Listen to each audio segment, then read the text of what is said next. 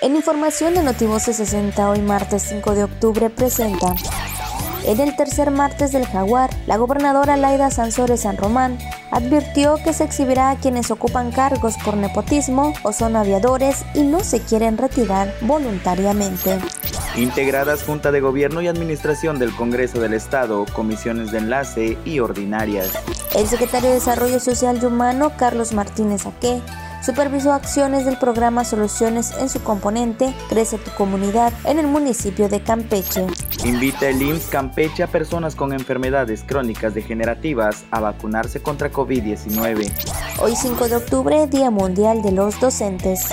Motivoces 60.